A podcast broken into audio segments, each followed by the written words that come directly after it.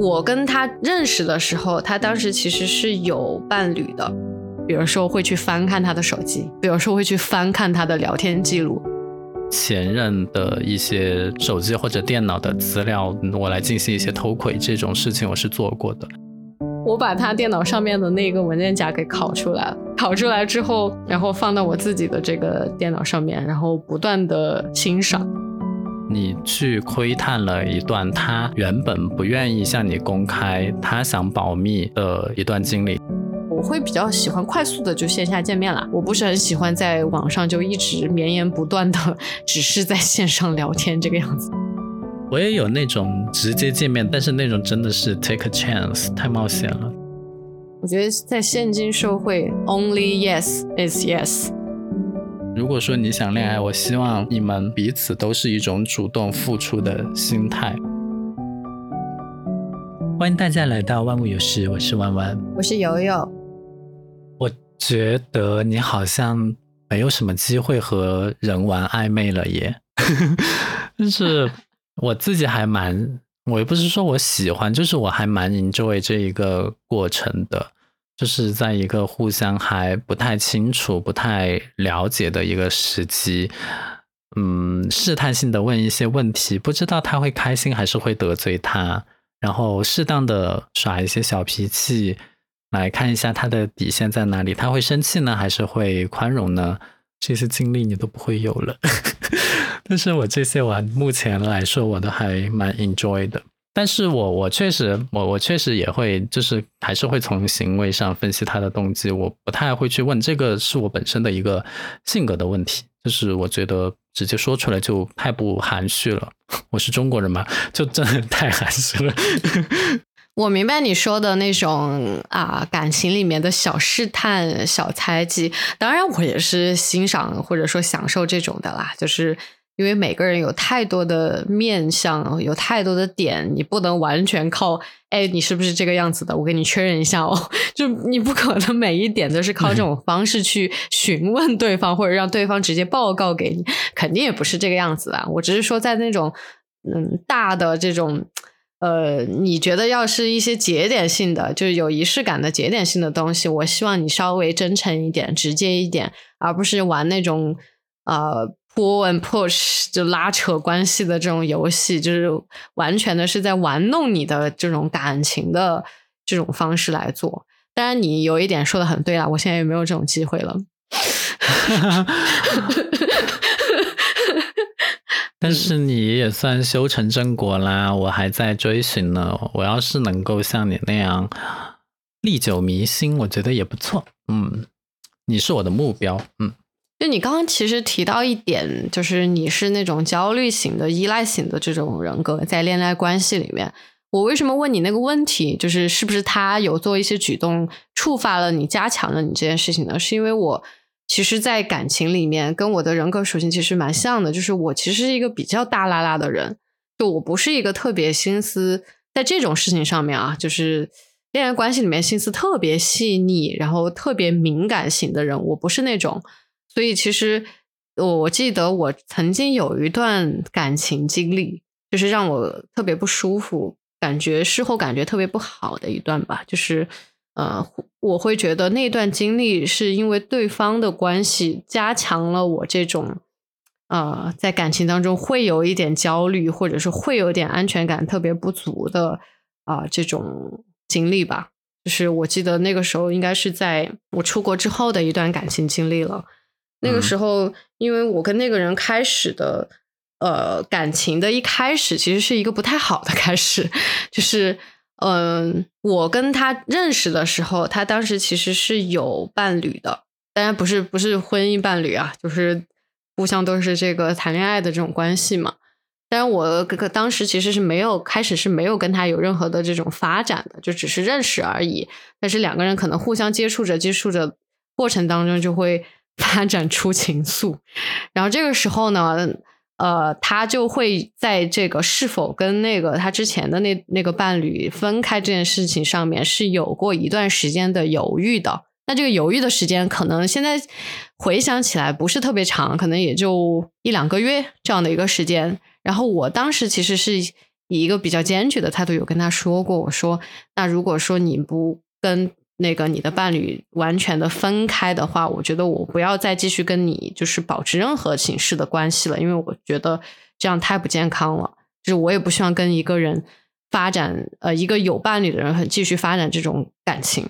所以那个时候，其实我是做了这样的一个比较决绝的这种决定的，但是他又在这件事情上面，其实又是有有过一段时间的这种犹豫啊，或者说反复呀。然后我因为可能那个时候还比较年轻，虽然说好像做了一个比较理智决绝的这种说辞，但是其实跟他的关系也一直是没有完全断开的，就两个人还是一种纠缠的关系，就有点像。呃，我们三个人在一段三角恋的里面，就是纠缠了一段时间，说长不长，说短不短的一段时间吧。但是最终，其实结果是他跟那个对方是呃选择了完全的分手，然后我跟他最终是在一起了这段关系。然后这段关系其实也挺长的，前后应该是会有三四年的这样的一段关系。三四年的三角恋。没有，我说我跟他在在一起，整段时长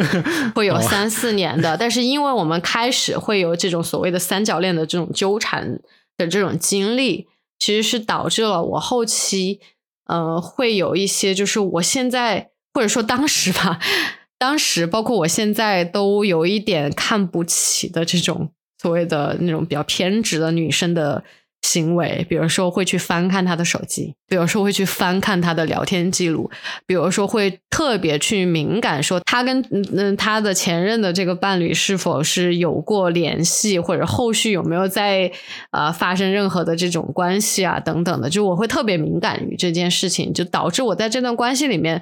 嗯，在某一个时期吧，就会变得有点歇斯底里，有一点偏执，有一点特别的去。啊，做一些我自己都有点不耻的那种行为，所以我不是说怪这个人，可能呃加强了我这个属性，我觉得可能就是一段关系开始的不够好吧，就或者说我自己开始那个坚决绝的这个决定没有做的特别好，就没有坚持下去，真的是等他们完全断掉了关系之后，我再跟这个人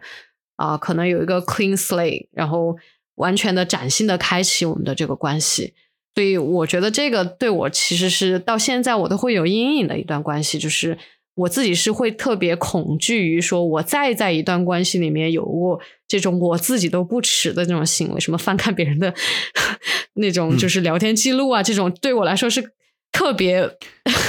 特别猥琐的行为，特别不耻的行为，我觉得我现在就本身呢，我是真正完全做不出来这种事情的。但是，一段我觉得不够好的感情关系，就会刺激你到你，加强你去做一些你自己都不能接受的一些行为。我不知道你有没有在你的感情关系呃当中做过一些你现在回想起来很后悔，或者说你自己都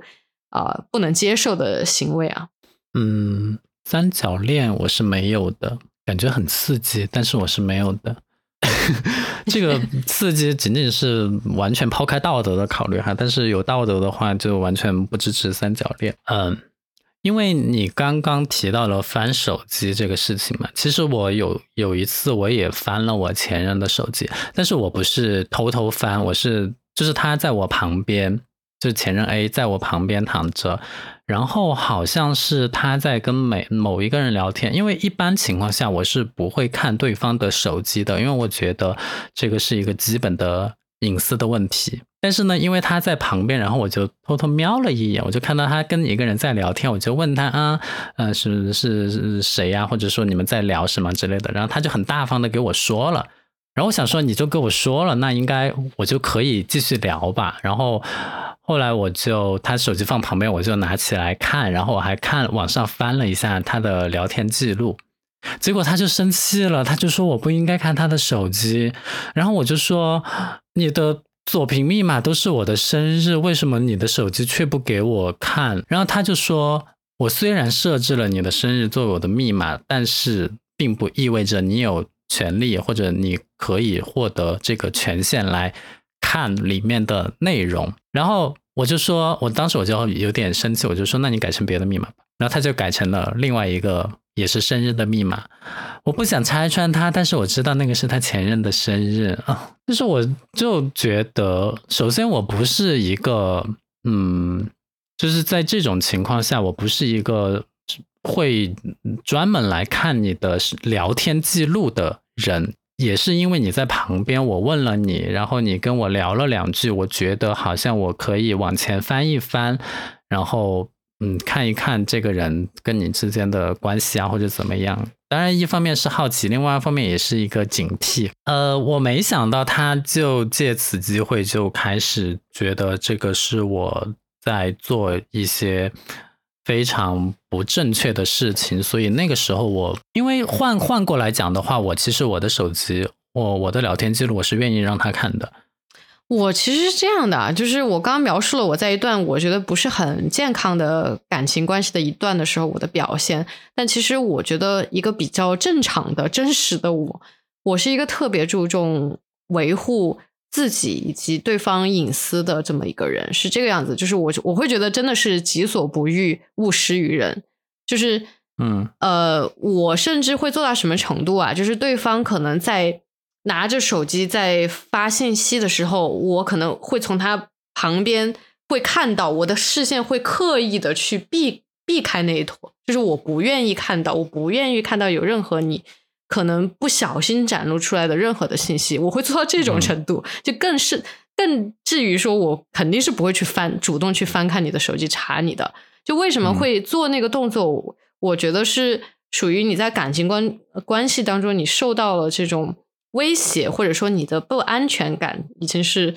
冒出来了，你会因为这个人可能曾经做过一些什么事情被你看到过，或者说你很明显这个人就呃跟你有跟另外一个人有一些简感情的这个纠葛，你是知道的。那在后期里面，你就对这个人自然而然的会有这样的一些联想，就任何的蛛丝马迹在你这里看来都是引起你不安全感的这个由头。你就很容易就会触发到你做一些你自己都觉得很不道德、很可耻的事情。我刚刚还遗漏了一个事情，就是我甚至在那段关系里面，我还做过一个事情，就是把他跟那对方可能在我们俩认识之后，他们一起还出去去参加过一个音乐节吧，我记得是，就是然后还呃，我还是从那个对方的那个就是。他的当时的另外那个就是在纠缠中的那个另外那个伴侣的 Facebook 上面看到了他们俩就是一起出行的照片，哇！你想想 是一个多大的这个冲击跟打击。然后后面就是我们俩在一起之后，我知道他那个电脑里面那个文件夹里面是有他们俩那一次出行的照片的，就是一个庞大的文件夹这个样子，然后一直放在那里。但我我现自己现在理智一点的，我想象起来就是你也。就是你也不可能去要求对方说把那个文件夹给删掉，因为毕竟还是一个就是一段经历吧，就是有有什么必要删掉？就是你现在比如说我跟我现在生活伴侣，我也不可能要求他把他之前的前女友的照片给完全删掉，我觉得也不现实，也是一个非常不理智的这个行为。呃，所以当时我 就做了一个事情，我把他电脑上面的那个文件夹给拷出来了，拷出来之后。然后放到我自己的这个电脑上面，然后不断的欣赏，就是那种折磨 自己的那种快感。你我不知道你有没有经历过那种，就是你一边觉得很虐，然后一边其实是有快感的，就是你因为你在感觉自己在偷窥那一段不伦的 恋爱证据。哇，现在说起来觉得自己好变态啊！但是当时确实就是这种各种的一些不良性的、不健康的这种行为，我现在是都还有阴影的。就是我现在会极力的避免我可能再陷入到那种不充斥了不安全感的导致的这种呃过激的行为。我是很害怕这这件事情再次发生在我身上的，所以我蛮有阴影的。我觉得你做这个行为是因为你是算是当事人之一。所以，嗯，可能你有这个充分的动机去做这个事情。没有，我并不觉得我有动机。我觉得在任何情况下这么做都是非常不道德、非常可耻的行为，也是对自己不好的。主要是我觉得对自己不好，因为你越去做这样的事情，你越是去加强自己的那种就是负面的这种情绪，影响自己的甚至身心健康了。我会觉得，呃，我这样说吧，就是。我有做过一件跟你相似的事情，就是呃，关于前任的一些手机或者电脑的资料，我来进行一些偷窥这种事情，我是做过的。但其实，嗯，说实话，当下的感受非常的糟糕，就是你去窥探了一段他原本不愿意向你公开，他想保密的一段经历。虽然你觉得你好像更了解他了，但其实那段他和他他的过去的那段经历是其实是会刺激到你的，而且他之所以那样做跟你毫无关系，因为你本身就是后面出现的一个人，所以嗯。这种类似的事情我做过，但是我感受非常的糟糕。我也是凭借着非常 强大嘛的一个内心，我才能够装作若无其事，跟他在那边还像我没有看过一样的在那边说话。但其实我心里有一些问号已经开始形成了，就是他跟我讲的，跟我自己看到的，我觉得是有一些小小的出入的。所以会莫名其妙的产生一些怀疑，但是你又没有办法去证实，因为你怎么可能承认你自己偷窥了别人的资料呢？对吧？是，而且我会觉得这样的行为，我为什么我现在回想起来，为什么我会那么的觉得呃羞愧或者说不耻？我会觉得这么做完全是改变了我自己的我自己这个人，就是我我不是一个会做这样的事情的人，但因为这一段感情关系，让我去做了这样。一个我正常的我是不会去做的事情的，我会很生气。就这件事情改变了我，我会对这件事情特别特别的难受。嗯，所以嗯，基本上我也是 这样被教育的，导致我现在别人的手机画面我一概不看，除非你真的是主动 offer 给我。但我那个时候我都有可能不太愿意接过来看，因为你主动 offer，哪怕你是故意这样使计。我基于你的这种主动，我都会觉得那里面肯定没有事情，我还是相信你。我我其实觉得，像我们现在这个年纪，也没有靠这种举动来，不需要完全靠这种举动来判断对方对自己是否真心，有很多其他的办法可以判断。嗯，所以手机这个不是必要的手段。嗯，对，说到 这种。这种算是科科技改变恋爱关系，就你原来要窥探一个人的内心是不可能的事情，现在嗯，我们有手机，嗯，我们我们是有电脑，科技改变恋爱。没有说到说到这个话题，我我想倒回去说，我们之前不是在说认识人的这个途径，包括说你维持恋爱关系会用到的这种工具嘛？就是从最早我们可能用。书信、日记、纸条，我觉得其实这这段时间还还还蛮有意思的。很多时候，你其实你一个人的笔记，其实也是能体现一些内内心的你这个人的性格也好，心心思也好，包括你在上面画一些东西啊等等的，我觉得还蛮有意思的。这个阶段，就是我后来有交往过几个人，我都是到交往的中后期，我才知道他们有的人写字很好看，有的人写字真的很丑。就是在我们早期，完全是因为有一句话叫“字如其人”，你是可以通过他的字迹来判断这个人是不是一个规整的人，他小时候有没有受过良好的教育，有没有练过书法。对啊，人家人家 FBI 专门有一项就是分析笔记呢。对，所以其实现在我们已经很难，除了一些签名之外，已经很难看到一个人写字了。对，所以这个其实这个资料的缺失，我我觉得也导致。嗯，失去了一个判断人的一个重要资料，是。然后从这种书写时期到后面可能打电话呀，包括一开始有手机之后，最早其实只能就是发。短信，我记得发短信的阶段还是那种，就是你可能一个手机是有内存上限的嘛，可能只能允许一百条还是五十条，然后你多增加一条信息的时候，你就要一条要一条的去浏览之前的信息，看哪条是值得删，哪条一定要保留下来，然后你还要去价值评估一下哪一条比较重要，对，然后删一些你觉得次不重要的这种这种短信，然后给新的短信留下空间，我觉得。这种经历是新一点的人类是没有的 这种经历了，我觉得还蛮可贵的。嗯，现在都没有了。理论上，如果你有 iCloud 或者其他的云服务的话，你的照片其实是可以无限存储的，更不用说信息了。嗯，而且我记得我那个时候还有，就我们还有那种交友方式是属于叫论坛交友或者 QQ 交友。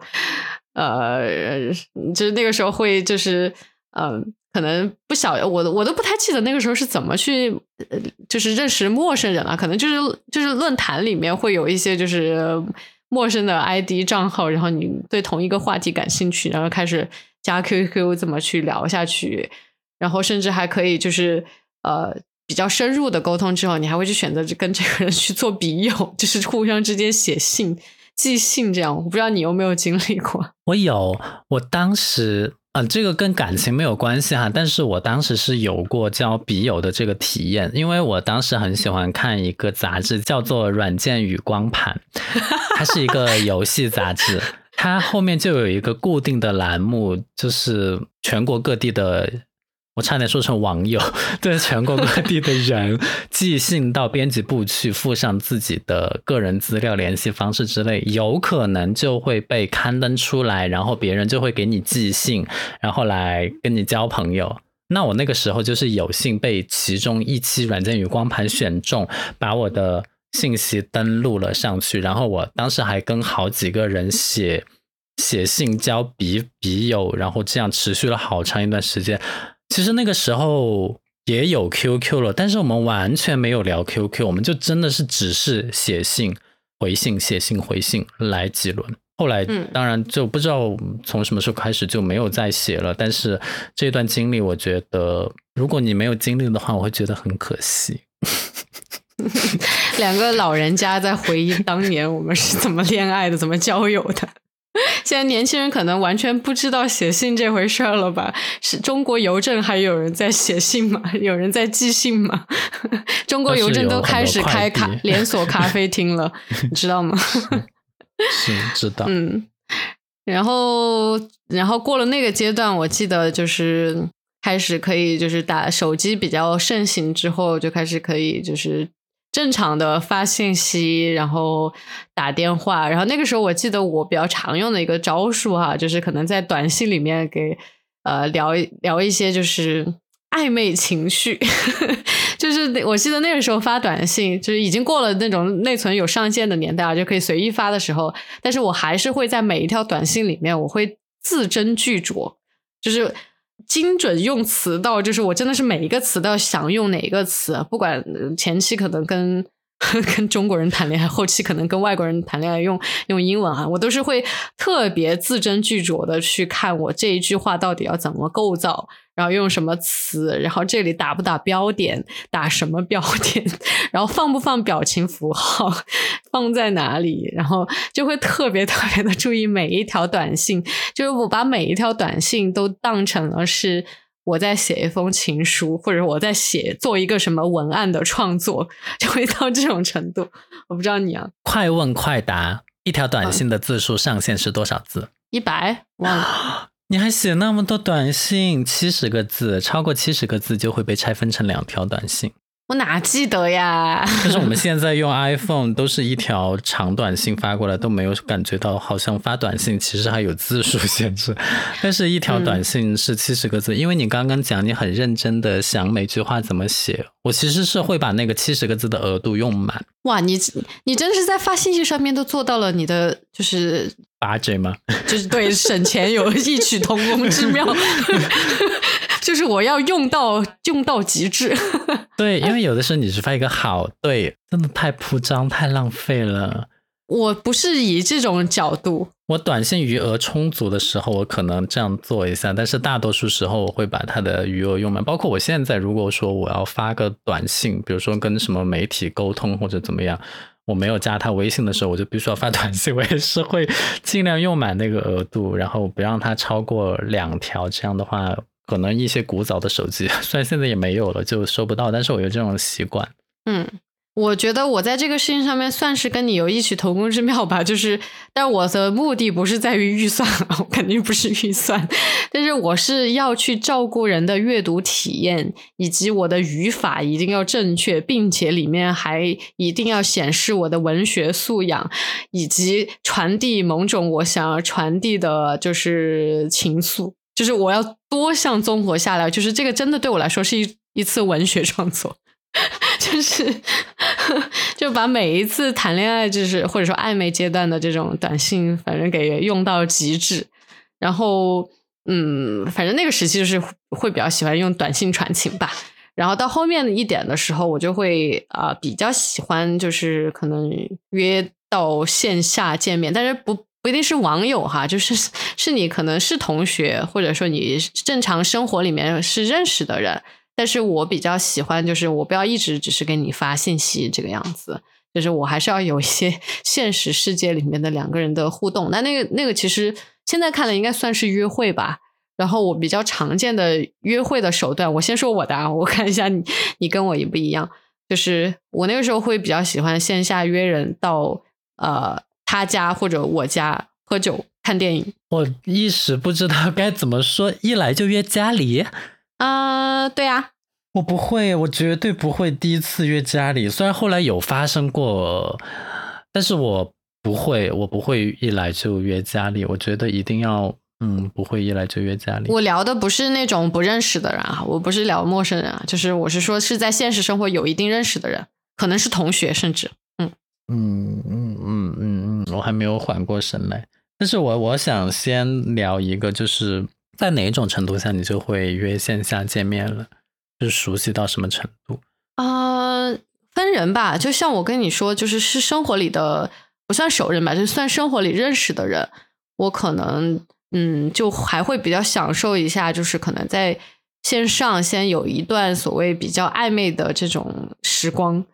然后，因为你现实生活其实是还是在一起并行的嘛，就是两条线并行一段时间之后，你觉得可能两个人可以有一些呃更亲密的相处之后，你会想要去更进一步的时候，呃，试一下尝试一下有什么可能性的时候，你会约就是这种两个人线下的这种见面。那如果是那种 网约呢，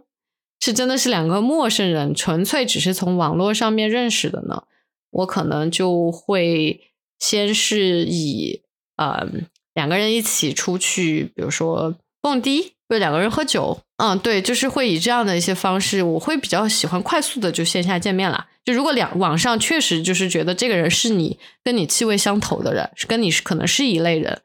你就会快速的想要线下见面，因为我不是很喜欢在网上就一直绵延不断的，只是在线上聊天这个样子，就谁有时间跟你线上聊天啊？就是大概是这样。我觉得我无论早期还是现在，我都是希望它有一个过渡的进程的。就是我希望，当然最开始是想看照片，我说的是网约的形式哈。最开始是想看照片，然后我觉得有条件可以视频看一下，然后咱们再聊见面的事情。一般照我这个流程下来的呢，其实都会关系都会持续的比较久。我也有那种直接见面，但是那种真的是 take a chance，太冒险了，太冒险了，你不知道你会遇到什么人。哎，但我觉得这种呃，其实取决于你的，还是那个词啊，取决于你的 agenda。如果我的 agenda 只是说，哎，我今天本来就想出去玩，我找一个可能聊得来的人一起去，可能这样的你抱着这样的目的出去的话，即使这个人可能让你觉得有点失望，最后发现不是一路人。或者是说没有一些别的进展之类的，因为你本身目的也不是要有一些别的进展，只是说两个人可能愉快的度过一段时光而已。那这样我觉得无所谓啊。但如果你的目的是在于说我可能就是保持一个就是想要进一步发展，想试一试有没有这种可能的，那可能就是会有一定的 套路或者说招数或者说步骤流程在里面，会比较啊、呃稳一些。我觉得在那么短的时间内，我其实是判断不了对方的 agenda 是什么样的，因为呃，其实那一次在就是在交友 app 上跟一个人聊他约见面的时候呢，我其实是有点犹豫的，但是因为他在我家附近，我就想说，我家附近难道还有什么 creepy 吗？所以我就。觉得嗯，大家应该生活在一个社区，似乎都是彼此差不多的人，所以我就答应了，我就跳过了我刚刚说的前面那些步骤。结果真的是道貌岸然。什么叫道貌岸然？就是他表面上看起来像一个衣冠禽衣冠楚楚的，他表面上看起来很衣冠楚楚的样子，但是事实上他一来就想去我家。或者他家，嗯我想说，一来就去家，你这个是要干嘛？嗯四下无人的时候，你就会做出一些什么举动吗？然后我就开始打太极，我就说要不就在外面公园坐坐或者怎么样，然后他就说什么他脚昨天做了。呃，就是运动过，然后不能走太多路，或者说外面蚊子多，或者怎么样，或者说找不到座位。然后想说，好吧，好吧，好吧，如果非要去家的话，千万不要去我家，去你家。然后我就去了他家。嗯，你不会觉得这样可能更危险吗？哎，当然两者都很危险了。就因为我觉得我去了他家，嗯，我觉得。因为我不想把我自己的家暴露给外人，所以基于隐私这个考虑的话，我愿意去他家。但是去了之后呢，其实其实他是有对我动手动脚的，但是我拒绝了他。当然，我拒的我也说这个是 take a chance，他也没有就是硬碰硬，所以他也就放弃了。我我在他家，我其实也没有跟他怎么聊天，就他在他的房间处理一些事情，我就在客厅打我的电话。然后打完电话，我觉得没有什么意思，我就走了。所以你是你是会在遇到一些就是你不想要的一些行为的时候，你是会直接 say no 的人吗？还是你会婉转的 say no？还是你有些时候甚至会 将错就错？我不知道啊。我会，我我那一次我是直接的 say no，肯定是可能是因为当时情况太危急，情况太危急，就是因为他已经在我旁边嘛，所以我必须要 say no，让他很明确的知道我的想法。嗯嗯，你说其实因为我又要提一次年龄了，就是我们经历了这么多的事情，一个人是就是他即使他没有 say no，他做一些婉拒，你其实也能够直接看出来他的意思，所以我觉得婉拒呢意义也不大，就最多表明了你不愿意面对现实，嗯，不愿意面对事实的这个逃避的态度吧。对，我觉得我在这里也呼吁一下大家吧，就是。我觉得在现今社会，only yes is yes，就是呃，一定是你表达了，或者说对方啊，就是我这就是一个双方的一个事情嘛，在表达了明确的 yes 的意愿的时候，才是真正的接受或者说 yes 的意思。就其他的任何的一切，我觉得都是属于啊，可能对方不好意思说呀，或者你不好意思说呀，或者怎么样的。就是我觉得呃，这种情况其实是蛮普。遍的，呃，我觉得我们有些时候其实应该是比较坚决的去 say no 的。如果你有任何的这种不舒服，在一段关系里面也好，或者说关系的初期，或者甚至没有关系，只是在互相之间接触的这个阶段也好，就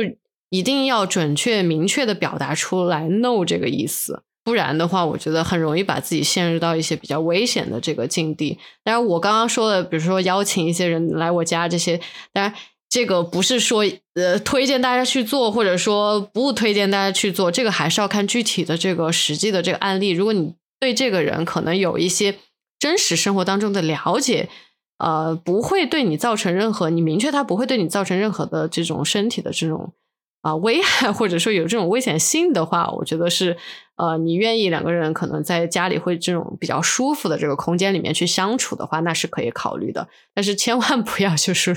可能呃把一些就是不太清楚呃背景的人，或者说你自己其实还不太了解的一些人，不太熟悉的一些人，可能。往家里这种啊邀请，可能是会是一个比较危险的动作吧，所以其实大家还是要准确的这个去辨别。嗯，嗯我觉得还是要了解之后再决定要不要见面，因为贸然见面真的是太投石问路了，就是不稳妥。我是一个保守的人，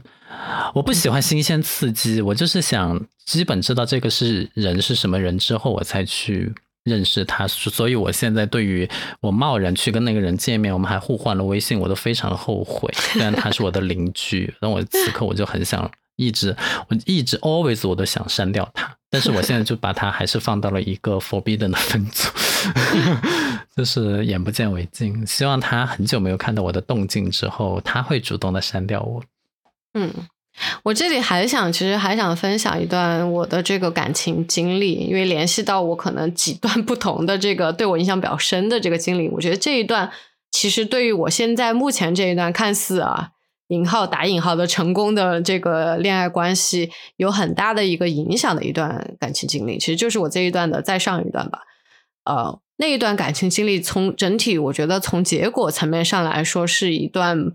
啊，结束情况不太好的这么一段关系吧，就是因为我从头到尾可能跟这个人的这个相处，我们在整段的关系里面，其实从来没有就是互相啊正式的对自己或者说对对方或者说对外去宣称过，哎，这是我的。男朋友，这是我的女朋友，就是从来没有过这种关系正式关系的这个认定。但是我们前后可能在一起的这个时间，我会去把它认定说算是在一起吧。呃，我觉得在可能会有一个三年左右的这么一个时间，就是其实还是一个蛮长的一段关系。然后呃，前期的话，我觉得可能呃，我们俩在一起的时候是属于就是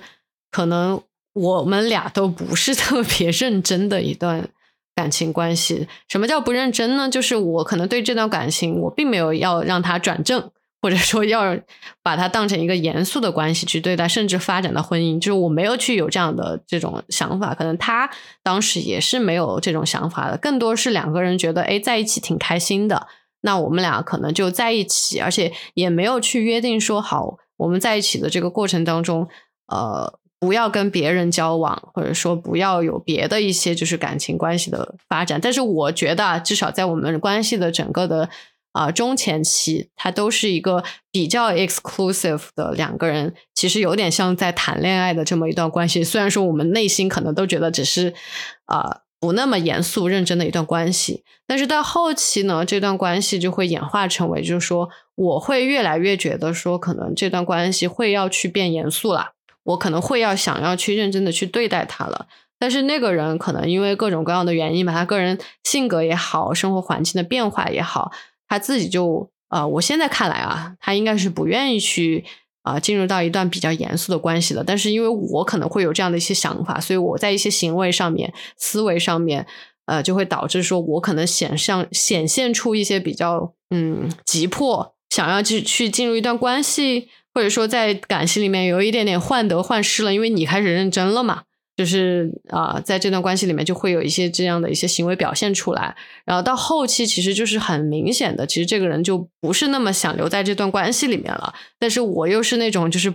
可能不到黄河心不死，就是我一定要一个 closure，就是你到底要不要在一起，你给句名话，就是我已经有点直接这么说的这个意味在里面了，但是后面可能他也没有明确的表达，当然我。也是因为我可能有点陷入到那种关系状态下了，就是我没有及时的去脱身，对后面这一段关系就是弄得可能我比较追着他，他比较有甚至有一点点躲着我的这种关系在里面了，所以后面其实是有点不堪的这样的一个情况。然后结束也是因为他要离开那个城市，然后呃，他当时其实也是有一点点想要，就是可能好聚好散吧，就是可能。啊，我们相处了一阵之后，然后他就很自然的离开了这个城市，然后我们就再也没有再见面了。但是这段感情，我觉得对我来说比较大的这个影响，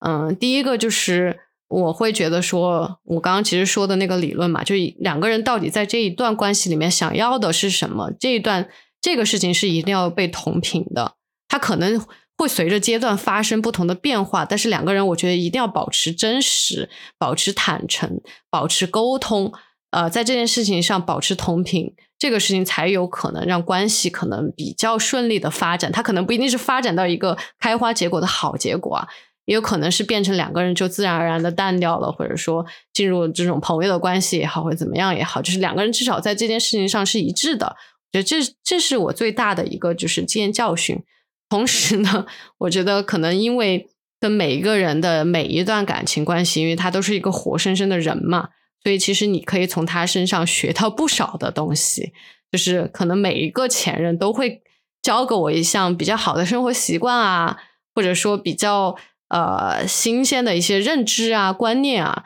从比如说从这个前任身上，我觉得我就啊捡回了一个我觉得挺好的一个习惯，就是看书的习惯。就因为我从小其实是一个特别喜欢看书的人，我是一个书迷。就是我每周的周末的娱乐活动，就是我父母带着我去新华书店去逛书店，然后买书。然后每次买回来的书，其实都是我要呃，我给我给自己下的一个习惯啊，下的一个命令，就是我买回来的书要当天看完。就是我是这样一个这样一个就是如痴如醉看书的一个人。但是随着啊成长过程当中的各种就是媒介的。加成，然后多媒介的这种就是呃，让你的注意力分散等等，你会变得就是看书的习惯会越来越减少，到时后期甚至就是完全就是不看书了这样的一个状态，因为你可以获得资讯、获得啊、信息的途径越来越多了嘛。但是从这个前任身上呢，就是因为那个时候我记得他还有送给我一个 Kindle，当然现在也很惋惜，Kindle 好像是退出中国市场了，就是顺便说一下，顺便说一下时事，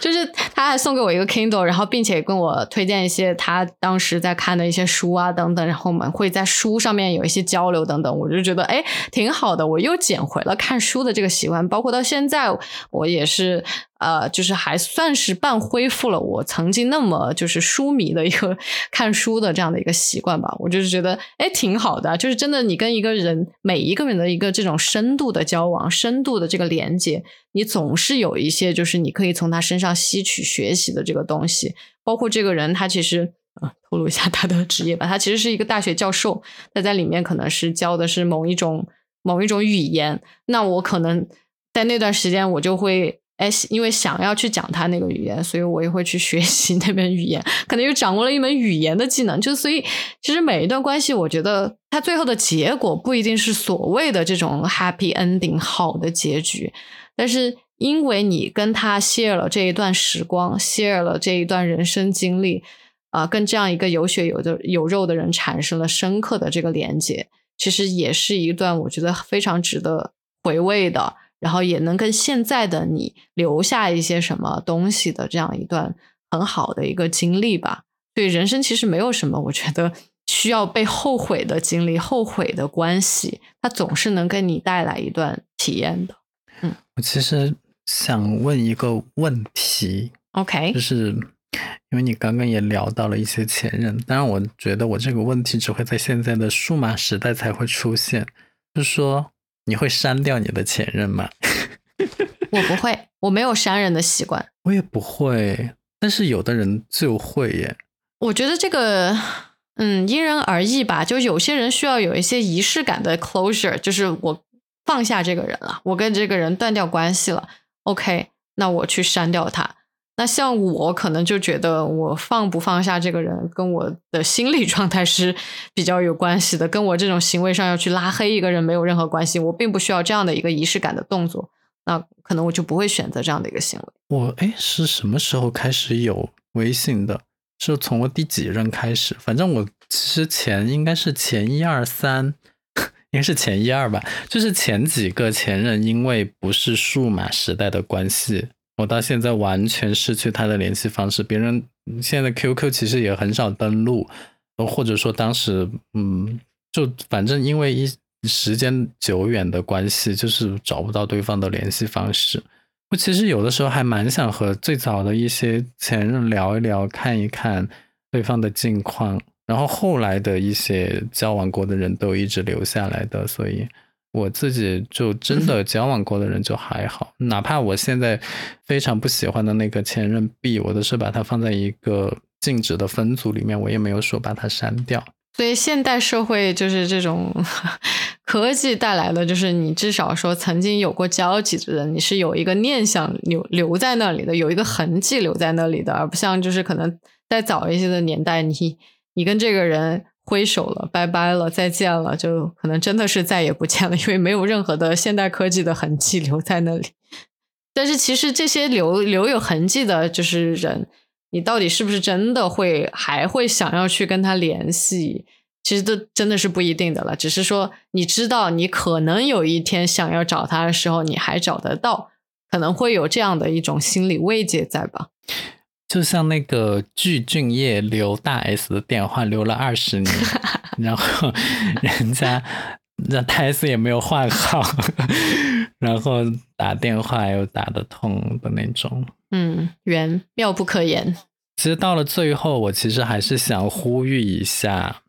听上去有点自私，但是我是其实想呼吁一下恋爱中的对方，